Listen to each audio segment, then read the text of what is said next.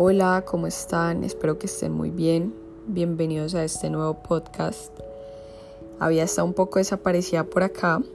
La verdad es que yo siento que en este camino de compartir de conciencia, de autoconocimiento, de crecimiento personal, de espiritualidad, de salud, es muy importante que todos hagamos una pausa para reflexionar si esa información que tenemos en nuestras manos porque hoy en día tenemos demasiada información disponible acerca de estos temas. En libros, en redes sociales hay mucho este compartir que puede llegar a ser tanta la información que muchas veces nos olvidamos en reflexionar si eso que estamos adquiriendo, esa información, ese conocimiento que estamos adquiriendo, lo estamos llevando a nuestra experiencia, es decir, lo estamos aplicando en nuestra vida, porque realmente ahí está el desafío. El desafío es, es poder eh, tener la manera en cómo vamos a aplicar eso que acabamos de recibir, ya sea en un taller, en un post que leímos que tenía una información muy valiosa y que nos conectó mucho, en un libro. Sí, el verdadero desafío es, bueno, ¿cómo puedo aplicar esto que acabo de entender, cómo puedo llevarlo a mi vida y eso implica que reflexionemos, hagamos una pausa y creemos un plan y podamos decir a diario, bueno, cómo voy a aplicar en mis actos, en mis hábitos, en mi rutina diaria esta información que estoy adquiriendo, porque al final Siento que todos los que estamos interesados en estos temas, pues queremos generar cambios en nuestra vida, queremos impactar positivamente nuestra vida, pero pues eh, eso también requiere de nuestra acción, requiere de que nuestros actos estén alineados a ese conocimiento que tenemos. Pero ahí es donde está el desafío. Entonces en estas semanas venía reflexionando acerca de esto, eh, de un tema en específico que es el que vamos a hablar hoy, eh, y pues lo venía reflexionando en mi vida y cómo lo podía aplicar eh, digamos más a profundidad para poderles compartir eh, digamos esta información. El tema es la relación que existe entre nuestra mente y nuestro cuerpo.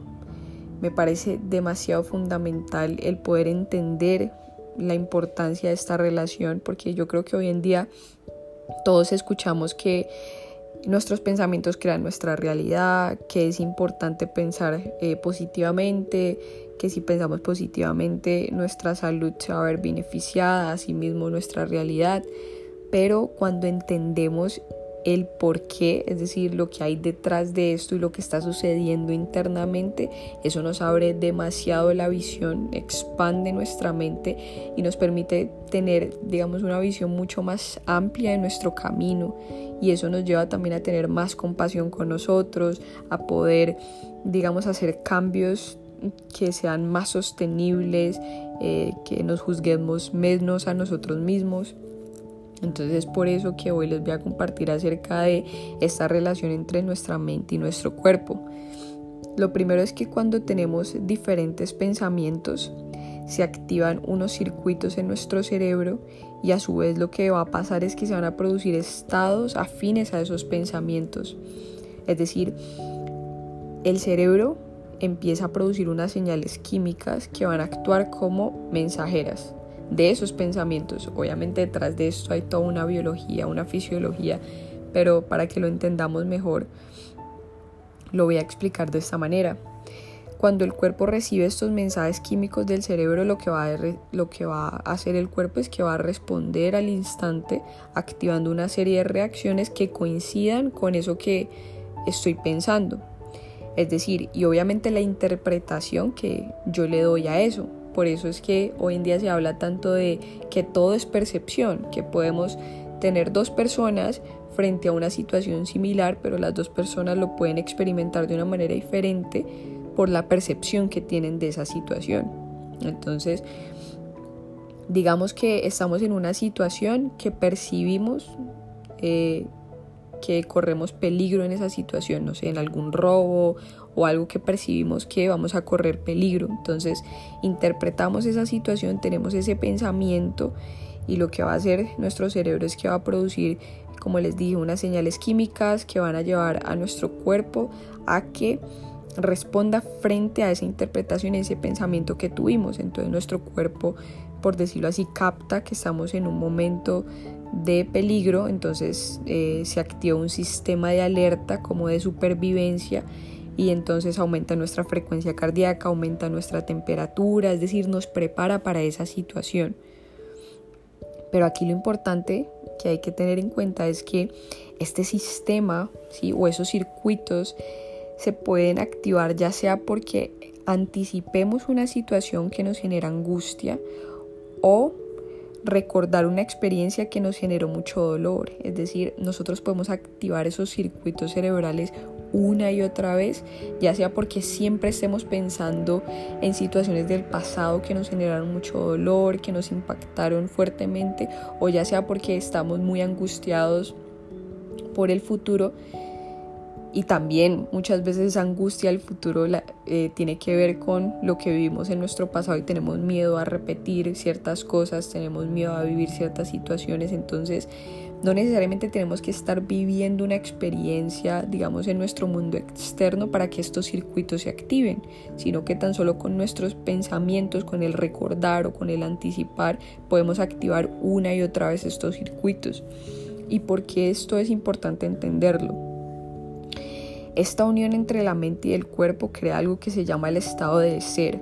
es decir, que nos hemos acostumbrado a un estado mental y emocional, es decir, un modo de pensar y de sentir que se ha convertido en parte de nuestra identidad. Entonces yo no sé si alguna vez ustedes han dicho como, uff, yo siempre estoy pensando en el peor escenario, yo siempre eh, me siento de esta manera. Entonces cuando queremos cambiar hábitos se nos hace muy difícil, como que sentimos o se genera mucha resistencia para crear este cambio de hábitos. Y con esto quiero hacer un paréntesis, es que hábitos muchas, muchas veces lo reducimos a cambios en la alimentación o un estilo de vida saludable o en el ejercicio, pero la verdad hábitos también eh, incluye conductas que queramos cambiar de nosotros, maneras de expresarnos, maneras de reaccionar frente a diferentes situaciones. Entonces eh, es importante comprender por qué esta unión entre la mente y el cuerpo sí favorece que constantemente estemos actuando de una manera ¿sí? y constantemente tengamos un tipo de patrón de pensar y de sentir. Entonces, para poder generar cambios en nuestra vida más sostenibles, ¿sí? tenemos que tener en cuenta esta relación entre nuestra mente y nuestro cuerpo porque no solo basta como, bueno, voy a empezar a modificar mi sistema de pensamiento, voy a empezar a pensar más positivo, voy a empezar a no identificarme con mis pensamientos, a reconocer cuáles son las creencias limitantes. Claro, esto es fundamental, pero no solo basta con eso, también basta con enseñarle a nuestro cuerpo a como quien dice, eh, entrar en ese nuevo estado afín a esos nuevos pensamientos.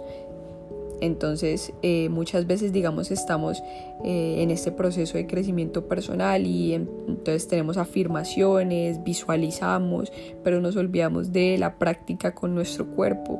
Y por eso es tan importante entender esta relación entre nuestra mente y nuestro cuerpo. Obviamente, esto solo es una pequeña parte del impacto que tiene esta relación, porque esta relación también tiene un impacto grandísimo en nuestra salud física pero hoy quería compartirles la importancia de que conozcamos esta relación para poder hacer cambios en nuestra vida que tengan como base la unión entre nuestra mente y nuestro cuerpo. Entonces, ¿cuáles son las herramientas que podemos eh, tener para poder empezar a, a, conectar más y a poder ser, a poder tener actos que fortalezcan esta relación? En los podcasts pasados les hablaba mucho de la importancia de identificar nuestro sistema de pensamiento, de identificar nuestras creencias limitantes, de identificar nuestros patrones de pensamiento, pero entonces hay que tener espacios también que, involucren al cuerpo, ¿sí? Entonces, dentro de estos espacios está la meditación, la respiración consciente, el grounding, que significa como caminar eh, descalzo en la tierra, el leer, el escribir o el tener un journal o un diario, porque estos van a ser espacios en donde eh, nuestro cuerpo va a entrar en un estado de relajación y es como enseñarle a nuestro cuerpo un nuevo estado de ser, es decir, que empiece a acostumbrarse a otro tipo de sensaciones. Entonces, esto es solo una parte de lo, de lo que significa esta relación mente y cuerpo, pero entonces podemos resumir, digamos, como, como les decía inicialmente, bueno, ya tengo la información, pero entonces voy a crear unos pasos para saber cómo puedo aplicar esta información en mi vida. Entonces les diría que el primer paso es observar. Observar nuestros pensamientos, observar nuestra conducta, observar nuestras reacciones emocionales, observar nuestras conductas automáticas. Lo segundo sería preguntarnos, ¿deseo seguir invirtiendo la energía en todo lo anterior? Lo tercero sería ser consciente de que esto va a requerir mucha voluntad, atención, disciplina de nosotros mismos, porque en el próximo podcast les voy a hablar de qué sucede teniendo en cuenta esta relación mente-cuerpo, qué sucede cuando queremos hacer un, un cambio. Porque cuando decimos, ah, voy a levantarme más temprano, voy a empezar a hacer ejercicio, eh, voy a empezar a crear esto porque literal en una semana abandonamos esos hábitos o porque decimos, Dios mío, es que se me hace tan difícil. Entonces voy a explicarles qué está sucediendo en nuestro cuerpo cuando queremos hacer esos hábitos o cuando queremos cambiar esos hábitos, perdón.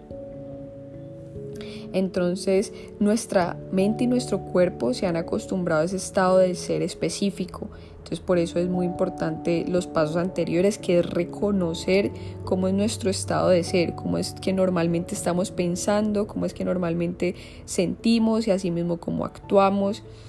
Y eh, por eso digamos que hacer cambios se nos hace digamos muy desafiante porque es como empezar a crear otro nuevo estado de pensar y de sentir al cual no estamos acostumbrados. Entonces internamente nos sentimos muy extraños cuando empezamos a practicar, digamos, la meditación. Aquellas personas que están iniciando la meditación se van a dar cuenta de que al principio es incómodo. Es incómodo, decimos, no, yo no soy capaz de concentrarme, mi cuerpo se siente muy raro, me quiero eh, parar, quiero hacer otras cosas, empiezo a pensar en todo lo que me hace falta, que no tengo tiempo y precisamente es porque nos hemos acostumbrado a ese ritmo y cuando le enseñamos a nuestro cuerpo a, nuestro a nuestra mente otro estado de ser, pues vamos a necesitar de tiempo y de disciplina para que empecemos a tener otro sistema de pensamiento y empecemos a sentirnos de otra manera. Entonces con el tiempo la conciencia y el autoconocimiento van a permitir tomar otro tipo de decisiones y asimismo crear otro tipo de pensamientos y sentimientos y así nuestras acciones van a estar más alineadas a esos cambios que queremos ver en nuestra vida. Entonces espero que les haya quedado claro mm, esta, digamos, breve explicación acerca de la relación entre nuestra mente y nuestro cuerpo para que en los siguientes podcasts entendamos mejor todo esto de la creación de hábitos, toda esta información del autoconocimiento, porque realmente esta es la base. Gracias y nos vemos en un siguiente episodio.